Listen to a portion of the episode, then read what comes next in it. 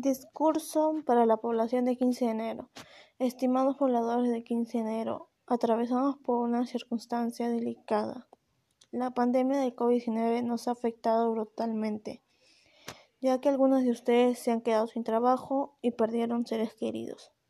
Seguro se preguntarán para qué o por qué les digo todo esto. Pues porque somos los autores de nuestras propias vidas. Me dirijo hacia ustedes de esta manera para que sepan escribir el, contagio llamado COVID-19. Así poder lograr una población responsable. Las medidas de seguridad fueron aplicadas para resguardar nuestra salud, educación y lo más importante de nuestras vidas. Como ya saben, busco el bienestar, no importa quiénes seamos, en esta enfermedad todos somos iguales, pero importa muchísimo lo que digamos y hagamos. Ahora no solo busco hacerlos reflexionar, busco mucho más que eso. Y lo quiero encontrar en los hechos y acciones que nos ayuden a ser mejores personas en el futuro.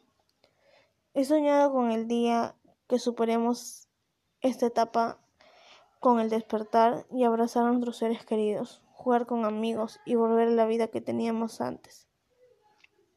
Sin embargo, es solo un sueño la situación actual de la pandemia nos ha tomado por sorpresa al pueblo peruano.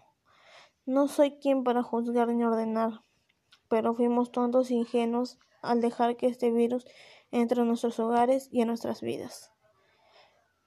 Pero todo ya está hecho, no existe una máquina del tiempo para ir hacia atrás, solo nos queda reflexionar y buscar la forma de superar este problema. Hemos heredado un ritmo incaico por el cual no deseo de rendirnos y tampoco dejarnos vencer por este mal momento. Usemos una mascarilla como armadura, un desinfectante como espada y el distanciamiento social como un escudo para proteger a los que más queremos. Solo me queda decirles que gracias por escucharme.